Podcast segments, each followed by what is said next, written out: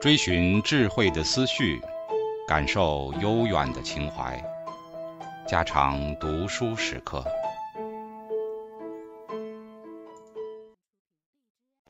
警告：慎入，非专业朗读，听后可能出现且不仅限于挺尸等严重不适，另切勿洗耳，以免污染水源。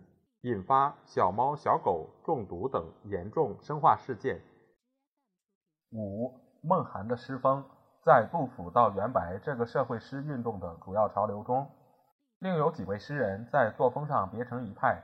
他们不过于重视文学的社会使命与功用，而较偏于艺术的技巧，并且对于后代的诗坛也曾发生极大的影响的，是由孟郊、韩愈代表的奇贤冷僻的一派。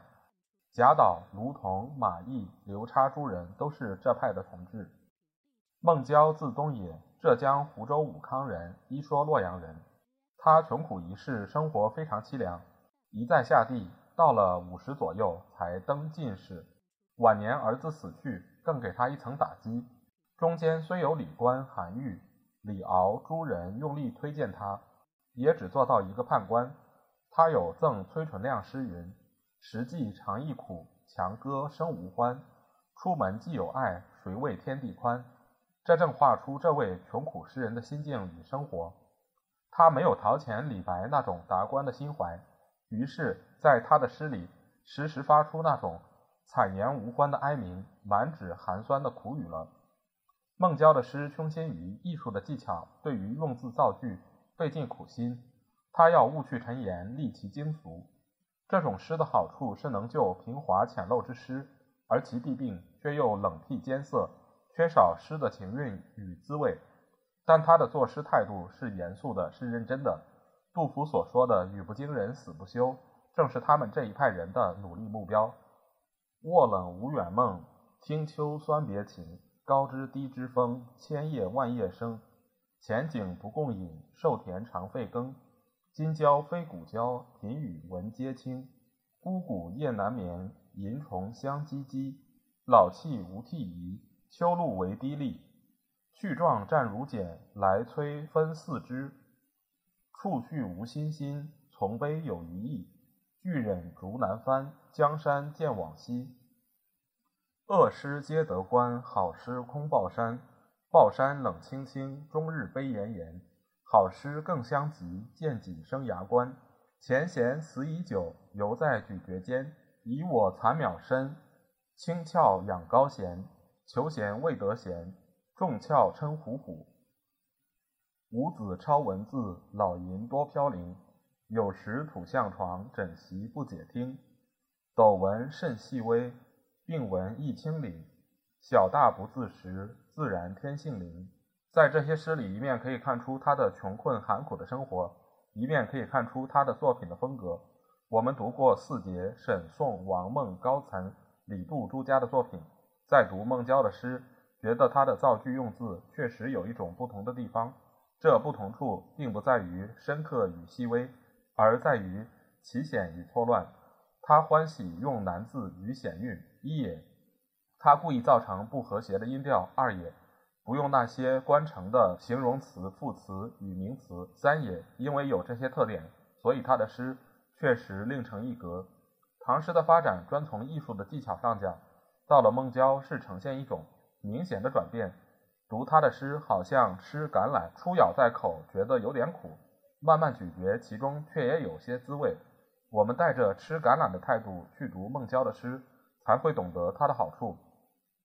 将孟郊的诗风。更变本加厉而加以恶化的是和他并称的韩愈。韩愈本以散文著名，他的诗前人虽大家称颂，然按其实际，他不仅比不上李杜，也还比不上孟郊、张籍和白居易。孟郊的诗还可读，还可领略，韩愈的诗有大半简直不是诗。前人没以韩愈为唐诗中的一大家。这或许因其文兴八代、道济孟轲的传统观念所造成。他有天才与气魄，缺少的便是性情。诗中没有性情，便没有生命，没有神味。他们这一派人都有这个缺点，而以韩愈为尤甚。他的《元和圣德诗》《南山诗》《鹿魂山火》《月食诗》都是他最卖气力的长篇，都是恶劣不堪，一点也没有诗的情趣。在这些诗里，我们看出他的作诗的方法有下列几点：一、用作散文的方法作诗，因此诗中充满了没有诗情的散文字句，如《南山》中连用“或”字的有五十一句，那完全是散文，并且重复凌乱以及把那诗的和谐性与统一性完全破坏了。他不懂得这一点，故意要标新立异，生硬而不自然地安排在那里，结果只好走上失败的一条路。《南山》中立叙山石草木，月食中。立序四方神奇，浅略鬼中立序一诗、组诗、赋诗，那种铺张排比的形式，完全是司马相如、杨雄作赋的手法。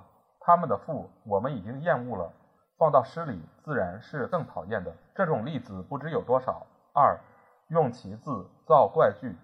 韩愈是一个熟读《尚书》《诗经》和《说文解字》的文人，他做起诗来拼命地用奇字奇韵。明明是一句最平浅的意思，他偏要用那些古怪字眼，令人读时要去翻字典。至于他的造句，更和旁人不同。在《鹿魂山水诗》里有“虎熊迷珠逮圆圆，水龙驼龟鱼与猿”和“寻味包熏孰飞奔”这种恶劣的句子。人家的五言多半是上二下三，他偏用上三下二或上一下四的傲句，如“有穷者孟郊，乃一龙一珠”。人家的七言通常是上四下三，他偏要造上三下四的怪体，如“子去矣，时若发机”。他以为这样可以增加他的诗的艺术价值。其实，真正的好诗要在平浅顺畅的字句里表现高远的意境与真实的情感。他又不明了这一点，一味奇险怪僻，结果是把诗的生命毁灭尽了。孟郊的诗之所以胜他，就是因为孟郊没有走到险怪的极端。至如那几篇两人合作的连句长诗，那简直是有钱文人的文字游戏，是没有半点的意义的。而前人反称道不至，那真是胡说。韩愈称赞孟郊的诗说：“东野动经俗，天怕吐其分。”所谓吐其经俗，正是他自己所努力的目标。他在每一篇诗里都想做到这一点。他在《见识》中批评孟郊的诗，包括横空排硬语、妥帖立排傲的话。我想这十个字拿来评韩愈自己的作品是最适合的了。这话的原意虽是赞叹，但在我们现在看来，其中也有多少暴露恶劣的意味的。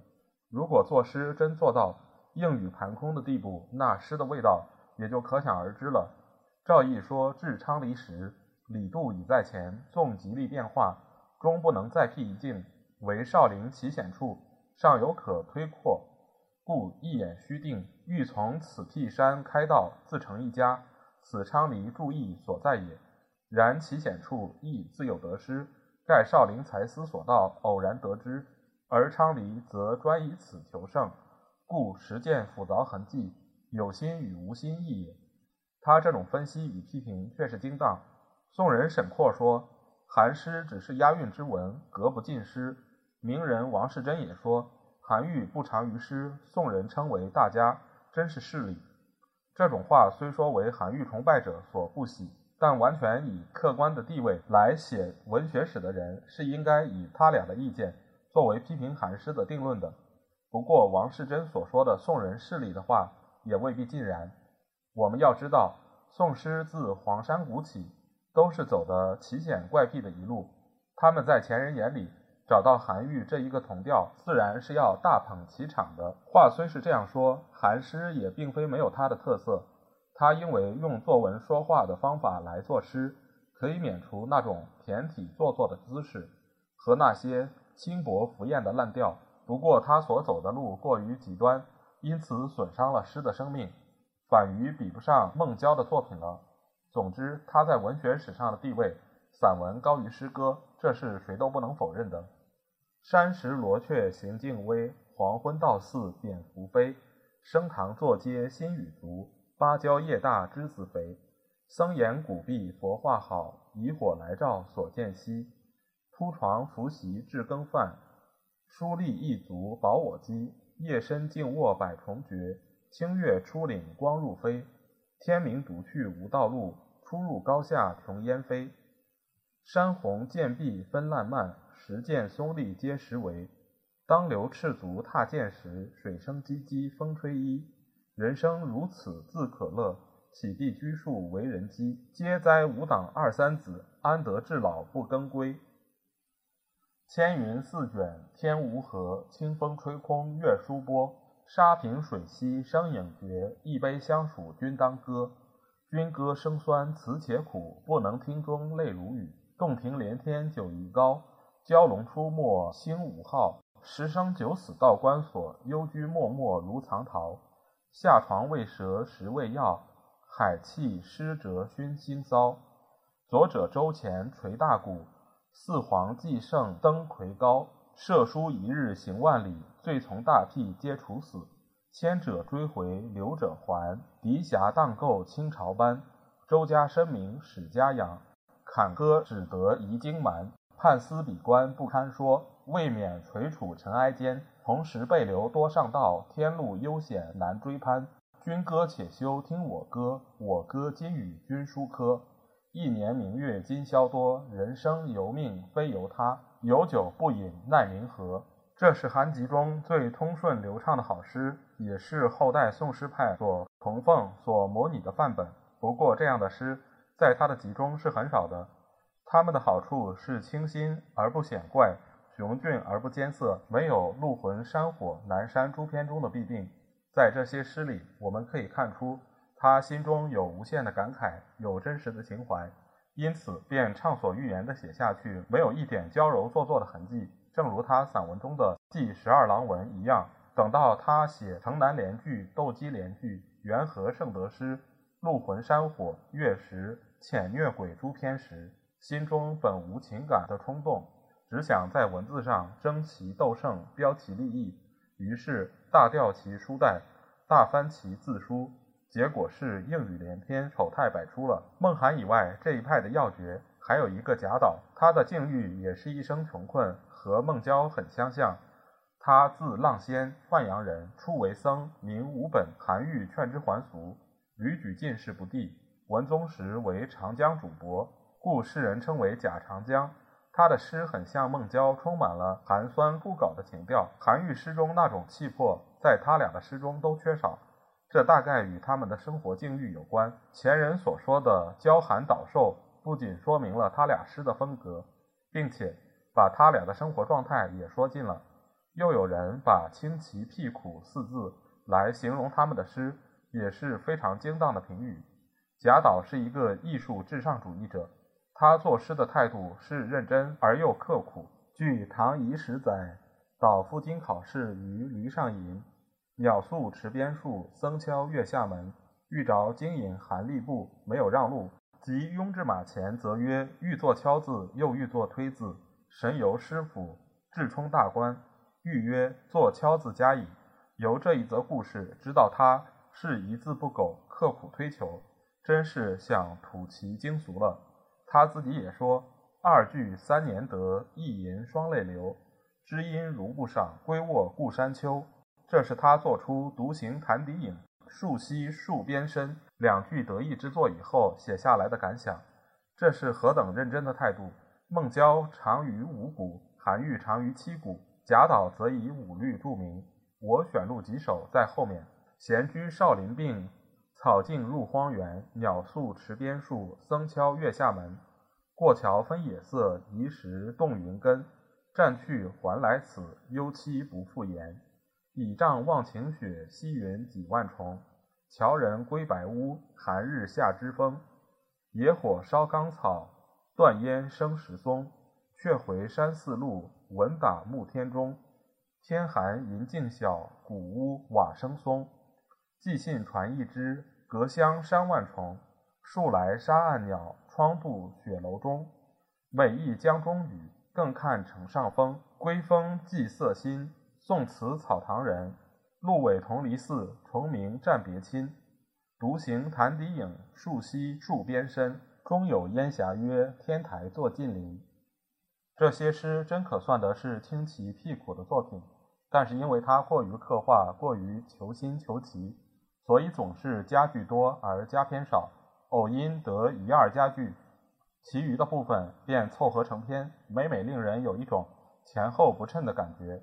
孟郊的诗是如此，贾岛的律诗更是如此。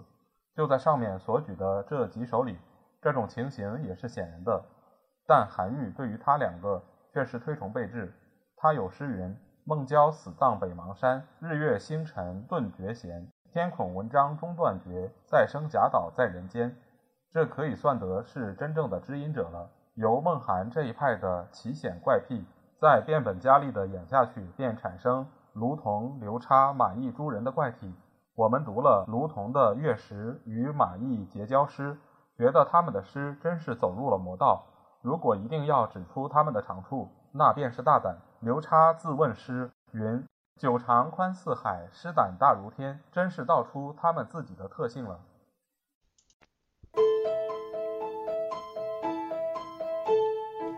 家常读书制作，感谢您的收听。